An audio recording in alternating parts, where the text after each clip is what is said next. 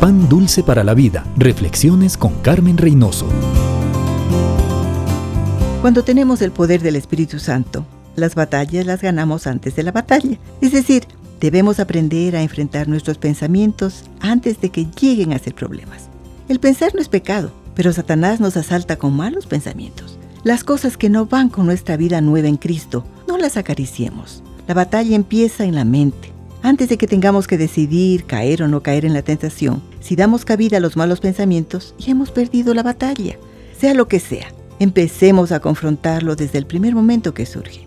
Podemos rechazarlo porque sabemos que el Señor nos ha dado poder y sabemos que el pecado ya no se enseñorea de nosotros. Todos tenemos un lado débil y Satanás lo conoce y allí nos va a atacar.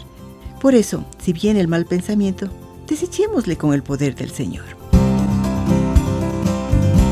Pan Dulce para la Vida. Reflexiones con Carmen Reynoso.